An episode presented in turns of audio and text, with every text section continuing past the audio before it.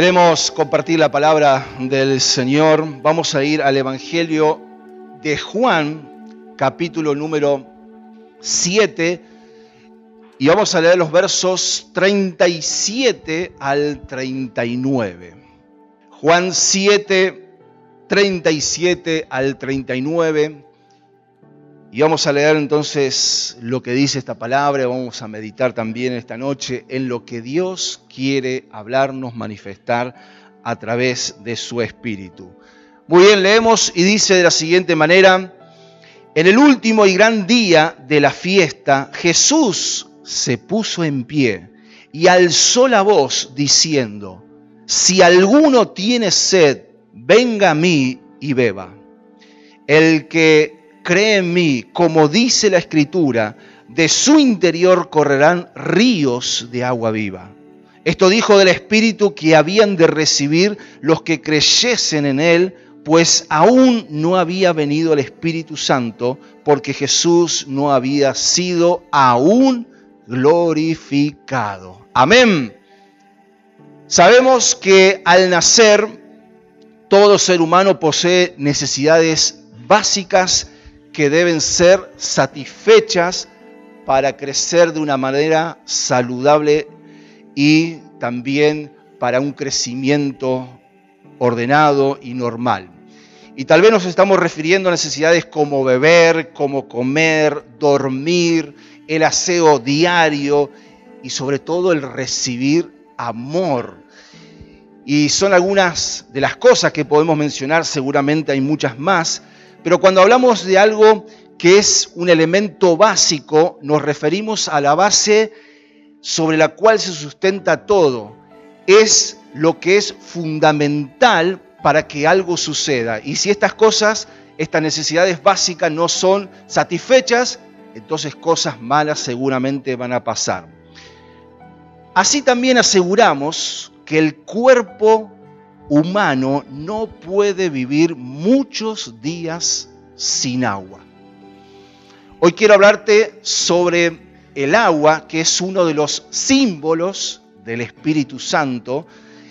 Y como dice entonces Jesús, si alguno tiene sed, venga a mí y beba. Entonces podemos asegurar que el cuerpo no puede vivir muchos días sin aguas. El cuerpo humano está formado por un 70% de agua.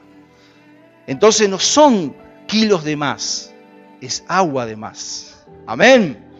Diga conmigo. Tenemos agua acumulada, no sabemos dónde la tenemos, pero está ahí. Un 70% de agua. Por ejemplo, el cerebro tiene, solo el cerebro tiene 70% de agua. La sangre tiene un 80% de agua y los pulmones tienen un 90% de agua. Entonces se han efectuado diversos estudios acerca de la abstinencia de agua y se habla de procesos, de síntomas, de consecuencias, pero todos coinciden de una manera concluyente que el hombre, el ser humano, no puede vivir sin agua, tal vez puede vivir sin comer un tiempo, pero sin agua el hombre se muere. De la misma manera entonces el hombre no puede vivir la verdadera vida que Dios ha planeado para nosotros si nosotros rechazamos beber del agua que Él nos ofrece. Y no es casualidad entonces que, como decía anteriormente, que el agua es uno de los símbolos, de los tantos símbolos del Espíritu Santo, y es un símbolo entonces que nos habla, que nos hace ver de manera natural o material lo que el Señor quiere hacer en cada una de nuestras vidas. Y quiera Dios entonces que en esta noche, al explicar este símbolo del Espíritu Santo a través del agua, ninguno de nosotros nos pongamos el piloto o el paraguas espiritual sino que dejemos que el Señor caiga con su lluvia sobre nuestra vida y nos moje con su agua y nos llene de su Espíritu Santo. Amén.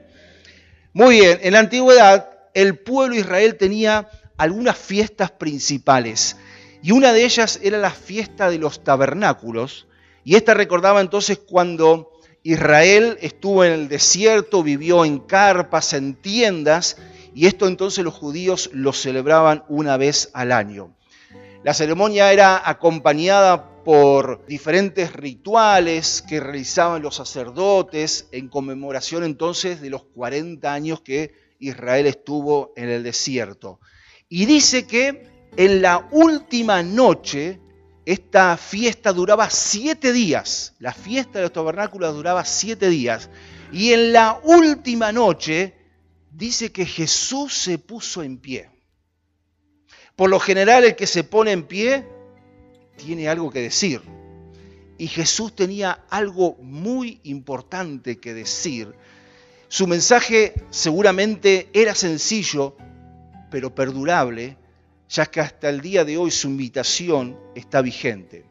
Jesús dice que alzó la voz y exclamó, si alguno tiene sed, venga a mí y beba.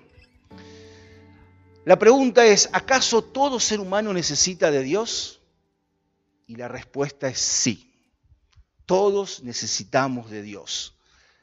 Sin ese agua de vida que Dios nos quiere brindar, no podemos vivir una vida espiritualmente saludable. Durante un tiempo tal vez podemos engañarnos, pero llega un día cuando nuestra necesidad clama a gritos por un poco de agua viva de parte del Señor. Es lo que se conoce como el vacío interior. Y ese vacío interior que solamente Dios tiene la capacidad de llenarlo tarde o temprano todos, todos los seres humanos, vamos a necesitar de Dios. Y dice que en esa oportunidad Jesús estaba en una fiesta rodeado con mucha gente, con una gran cantidad de personas, y también en la fiesta había mucha comida y había mucha bebida. Y de pronto Jesús se pone en pie y dice, si alguno tiene sed, y seguramente los que estaban allí en la fiesta se habrán mirado uno al otro y se habrán dicho, este muchacho se volvió loco. Las mesas están repletas de cosas para tomar y este nos ofrece algo de beber. Pero Jesús no estaba hablando de la sed natural, sino de la sed interior. Esa sed que existe dentro de nuestro corazón y que solamente Dios puede saciar esa sed. Porque no hay nada entonces que Dios no pueda completar, no hay nada que Dios no pueda llenar. Él todo lo llena, todo lo completa. Y el hombre siempre está buscando vaciar o tal vez saciar su ser, ese vacío que tenemos espiritualmente hablando, desde el plano físico. Muchos quieren satisfacer entonces las necesidades de su alma a través del mundo perceptible, de lo que tocamos, de lo que observamos, del mundo sensible, del mundo que podemos contactar con nuestros sentidos. Pero Jesús dice, si alguno tiene sed, y en otras palabras desafía al ser humano diciendo, ¿realmente alguien se dio cuenta de cómo está por dentro? Porque Jesús no estaba hablando de lo externo, sino estaba hablando de lo interno. Porque si se dieran cuenta, entonces dice Jesús, de la verdadera necesidad espiritual, el paso siguiente sería seguir a Jesús y beber de su agua. Entonces la invitación de Dios está abierta a todos, pero el camino que nos lleva a su presencia siempre es la sed. Amén. La invitación de parte de Dios es para todos los que estamos acá los que están afuera, es para todos. Y el camino que nos lleva a buscar más de Dios es esa misma sed que Dios produce para que seamos saciados con su agua. Dios anhela entonces que tengamos sed. Solo así podrá saciar nuestra necesidad. La sed es mi punto de unión con Dios. Es un vínculo que me une a Él. Y si Él puede producir esta sed en nosotros, y cuando nosotros nos demos cuenta que solamente esta sed se apaga con el agua espiritual que Dios nos brinda, allí entonces vamos en una dirección correcta. Juan capítulo 4, si lo quieren buscar, no lo vamos a leer literalmente. Allí se nos habla de la historia de Jesús y la mujer samaritana. Dice que entre samaritanos y los judíos había cierta pelea, cierta rivalidad. Los judíos y los samaritanos entonces no se llevaban muy bien, no se hablaban entre sí. Y algunos judíos caminaban varios kilómetros de más para evitar pasar por Samaria. Entonces los judíos que tenían que cruzar Samaria para ir de un territorio eh, israelita a otro, cruzaban hasta la frontera y no caminaban por Samaria. Y dice que Jesús, como no tenía problema, él fue por Samaria, por ahí en el desierto le agarró sed y dice que se detuvo frente a un pozo de agua. En ese momento apareció una mujer samaritana, como la conocemos, con un cántaro, un envase para llevar agua desde el pozo seguramente hacia su hogar. Y al ver Jesús, la mujer que tenía un cántaro, que tenía la posibilidad de sacar agua del pozo, porque Jesús no tenía esa posibilidad, no tenía el cántaro, dice en el versículo 9 que antes le dice que Jesús le pide de beber. Y ella sorprendida, ahora sí, en el versículo 9 dice, ¿cómo tú siendo judío me pides a mí de beber que soy mujer samaritana. Jesús pasó por dos actos, lo pasó por alto a dos actos de discriminación que muchas veces había entre los samaritanos y los judíos. Primero que no se hablaban entre sí, no había comunicación entre ellos, y después un hombre hablándole a una mujer. Tampoco esto era permitido. Entonces Jesús le dice, dame de beber. De inmediato entonces Jesús le respondió, si conocieras el don de Dios y quién es el que te dice, dame de beber, tú le pedirías y él te daría agua viva. Versículo 10. Entonces la mujer no comprendía cómo Jesús estaba hablando de otra agua, de otra sed. Y sabemos que es la sed espiritual Jesús entonces le dice, versículos 13 y 14, cualquiera que bebiere de este agua volverá a tener sed. Mas el que bebiere del agua que yo le daré no tendrá sed jamás, sino que el agua que yo le daré será en él una fuente de agua que salte para vida eterna. Amén.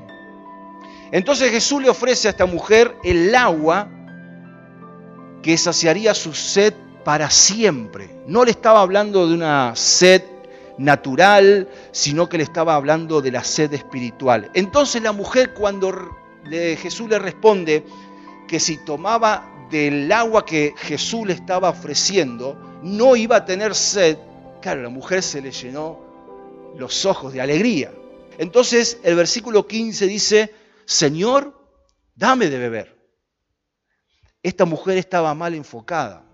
Y porque a veces, muchas veces nosotros, nosotros, no entendemos cómo Dios nos quiere hablar, cómo Dios quiere actuar en nuestra vida. Entonces a veces nosotros vamos para la derecha y Dios quiere que vayamos para la izquierda y viceversa. Y así entonces lo confirma el texto que anteriormente leímos, el que cree en mí, como dice la escritura, de su interior correrán ríos de agua viva. Esto es lo que Jesús promete. Y comienza diciendo este texto, el que cree en mí, porque solamente aquellos que reconocen su necesidad de Dios y han hecho un pacto de rendir su vida a Dios, van a experimentar sus ríos de agua viva. Amén. Solamente aquellos que conocen a Dios el Espíritu Santo tiene plenitud para nuestra vida si nosotros lo deseamos. Tenemos que tener el deseo de que Dios sacie nuestra sed espiritual.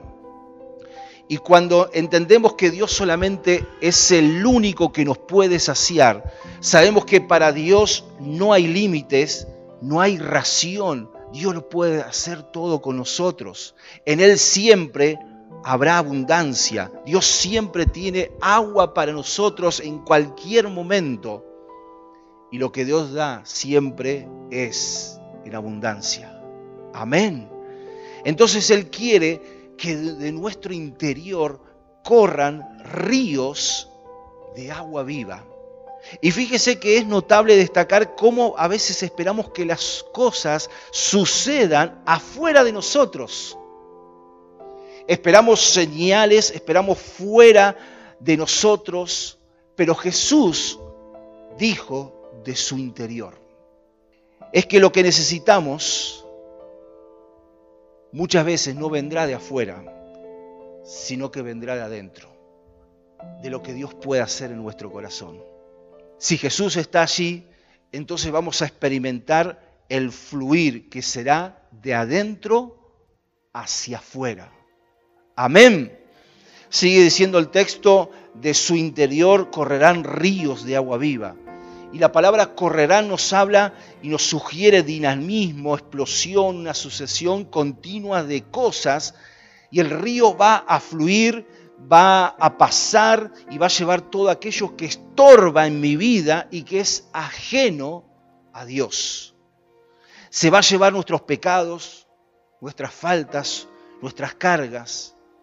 Y es que muchas veces el fluir del río es una fuerza incontrolable y a su paso lleva todo lo que puede. Y cuando el río de Dios se manifiesta en nuestra vida, también va a llevar todo lo que no sea de Dios. Va a haber cambios en nuestra vida, va a haber transformación. Por eso esa fuente que brota de parte de Dios en nuestro interior es para oxigenar nuestra vida espiritual, para traer entonces la vida abundante que Jesús también nos prometió a cada uno de nosotros. Fíjese que Jesús dijo, yo les voy a dar vida, pero no se quedó ahí, también nos da vida en abundancia. No solamente nos da la salvación, sino que también nos da propósito. Amén. Si continuamos leyendo entonces la historia de Juan 4, vemos que la vida de esta mujer samaritana estaba realmente seca. Jesús sacó a luz el problema al señalar que esta mujer había tenido cinco maridos y el que tenía ahora el sexto tampoco era su marido. ¿Qué había pasado? Esta mujer tenía traumas emocionales, un pasado marcado, una mujer herida seguramente por las circunstancias de la vida, por las malas decisiones que había tomado. Y como resultado de ello entonces se entregaba queriendo hallar en el amor de un hombre lo que solamente Dios podía darle. Por eso siempre estaba fracasando en sus relaciones con otros hombres. Y en cierta oportunidad entonces también el profeta Jeremías exhortó y le dijo al pueblo manifestando lo siguiente en Jeremías 2.13. Jeremías 2.13. Y allí dice, porque dos males ha hecho mi pueblo. Me dejaron a mí fuente de agua viva y cavaron para sí cisternas. Cisternas rotas que no retienen agua. Una cisterna es un depósito subterráneo donde se recoge agua, donde se conserva el agua y donde entonces se la retiene, siempre fresca, porque está abajo de la tierra. Pero si la cisterna se rompe, el agua comienza a perderse. Y a veces caemos en depresión, en ira, en resentimiento, etcétera, etcétera, y no nos damos cuenta que el Espíritu Santo quiere ser en nosotros una fuente de agua viva. Pero nosotros nos preocupamos con afanes, con ansiedades, con ambiciones personales de querer siempre ser el mejor que nuestro vecino, como dice una canción. Y no advertimos que la fuente que nos da la verdadera felicidad y que nos ayuda a pagar nuestra sed interior está en nosotros. Y Jesús se refería a la condición interior entonces de esta mujer al señalarle lo de los maridos. Y que solamente a través del Espíritu Santo esta mujer lo podía revertir. Y trató de ayudarla entonces a entender el porqué de la búsqueda por saciar su sed, su vacío, a través de las relaciones afectivas. Porque cuando uno no tiene a Dios, piensa que la verdadera felicidad pasa por tener mucho dinero, posición, amistades poderosas, y busca y busca y busca con el propósito entonces de lograr estos objetivos y seguramente otros más. Mas el alma es mucho más grande que todas estas cosas. Por eso no podemos llenar el vacío de nuestra alma con estas cosas, sino solamente Dios lo puede hacer. Y cuando intentamos llenar nuestra alma con estas cosas, siempre nos va a quedar un sabor amargo, porque siempre vamos a necesitar más y más y más. Y solamente Dios es el que puede llenar nuestra alma.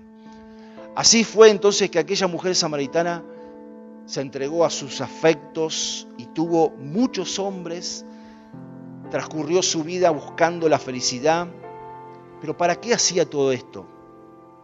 Ella estaba intentando cavar su propio pozo, tratando de saciar su sed a través de las relaciones amorosas, sin darse cuenta que eh, la cisterna de su corazón estaba rota. Entonces cuando nosotros cavamos cisternas en nuestro corazón y comienzan a fisurarse, el agua, el agua que Dios puede darnos, se va a perder. Y aún aquel que no conoce a Dios y tiene su corazón roto, su cisterna rota, y comienza a tratar de saciar con estas cosas que mencionamos, todo esto se va a perder. Y podríamos tal vez cambiar los protagonistas y decir que nosotros también buscamos por años en pozos huecos y vacíos, en pozos rotos. Y tal vez no sea exactamente la misma realidad de esta mujer, pero intentamos hallar la felicidad en diferentes lugares. Y Jesús le dice a esta mujer samaritana, cualquiera que bebiere de esta agua volverá a tener sed. Y esas son las cisternas rotas de la vida. La mujer buscaba en la relación del hombre la fuente de agua que ella estaba necesitando. Y en su intento entonces por esconder su intimidad, la mujer samaritana le responde, versículo 20, le cambia literalmente el eje de la comunicación que estaba teniendo con Jesús, porque se vio desnuda ante Jesús y le dice, nuestros padres adoraron en este monte y nosotros decís que en Jerusalén es el lugar donde se debe adorar. Y tal vez nos pasó lo mismo cuando alguien nos habló de Jesús, cuando todavía no le conocíamos. Tal vez tocaron un área sensible de nuestra vida y muchas veces cuando esto sucede nos podemos escudar diciendo, ah, yo ya tengo mi religión. Yo ya tengo mi religión. Y eso mismo tal vez la mujer le intentó decir a Jesús, yo tengo mi religión.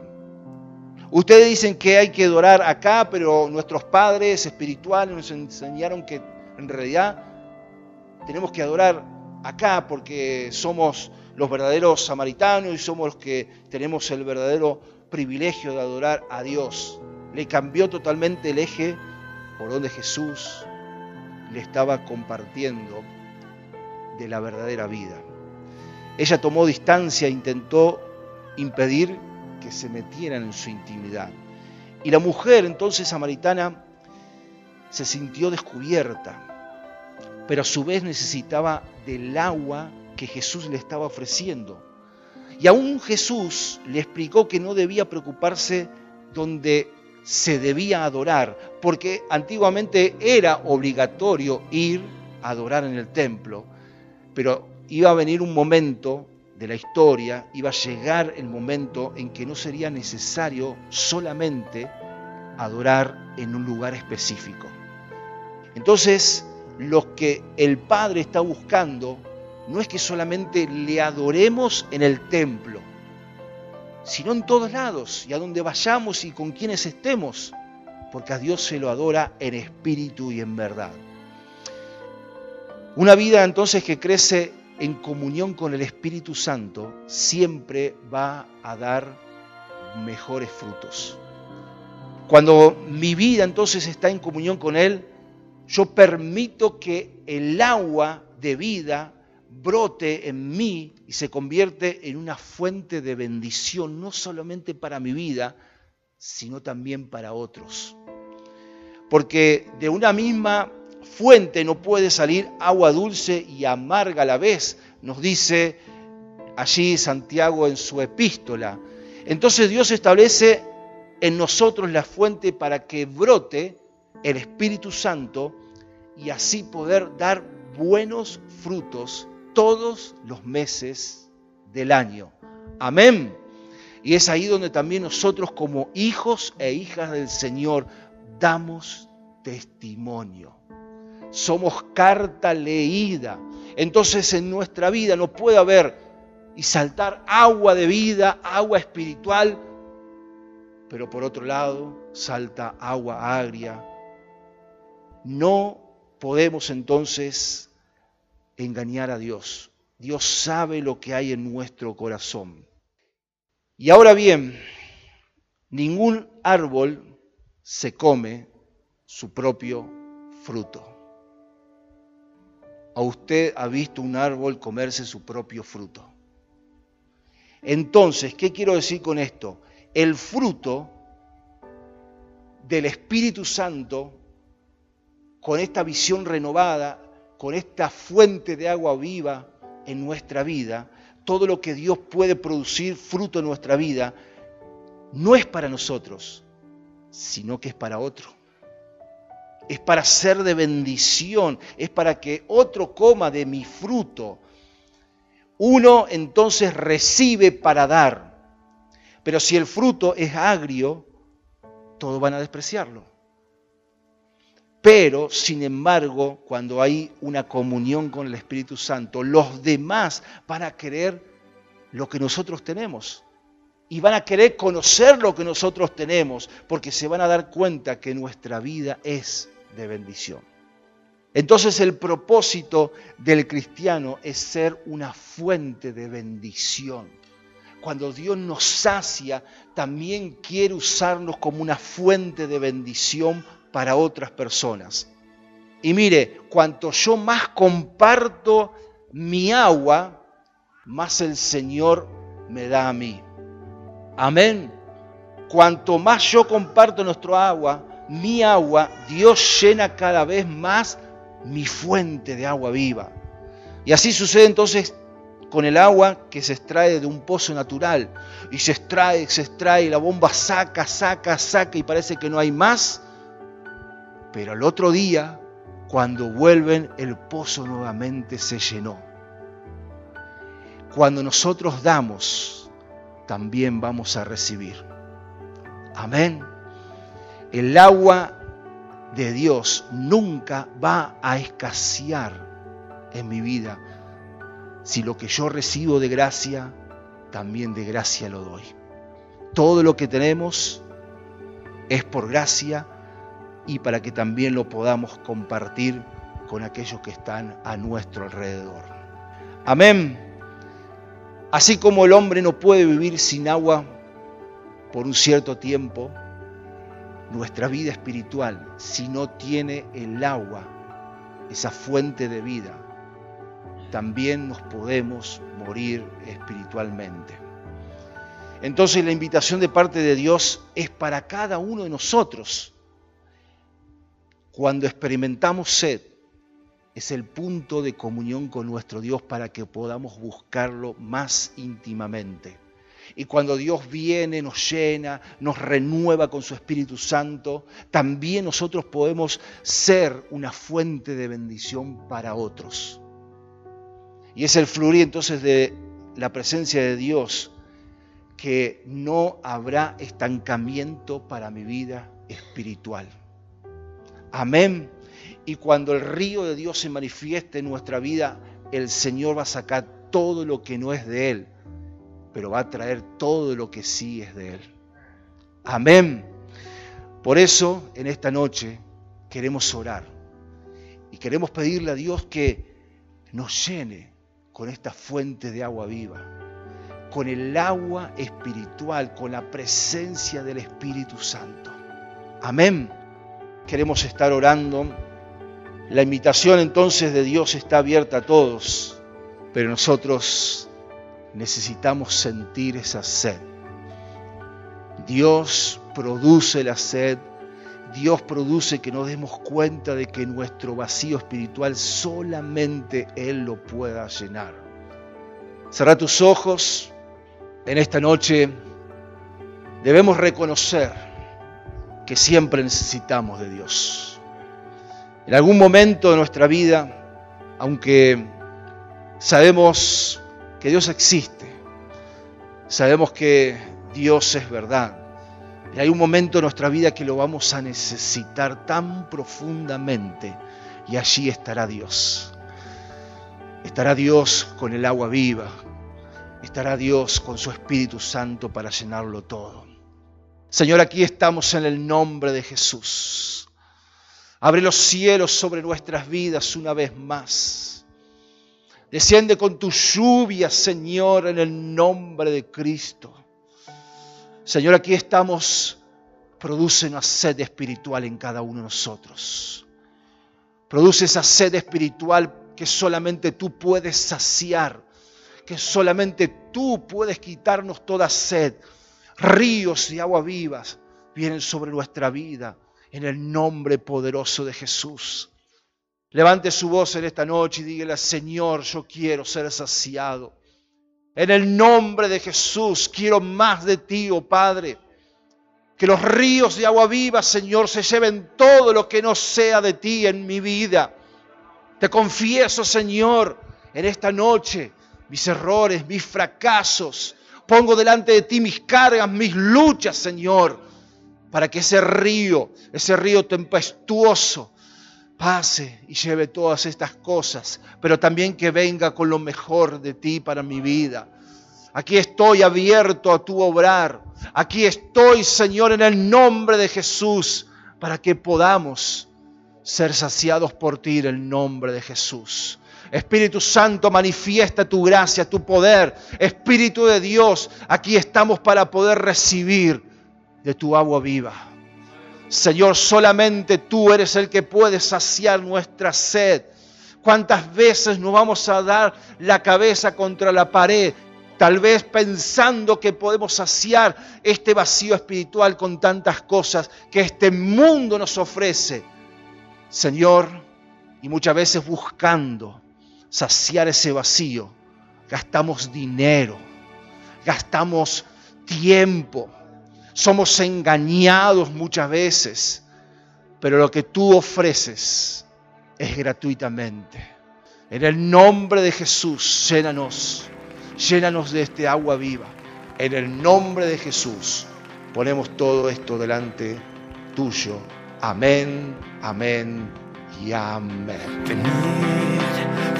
Las aguas, todos los sedientos y llenos serán. Venid, venid a este río, hijos e hijas, y sanos serán.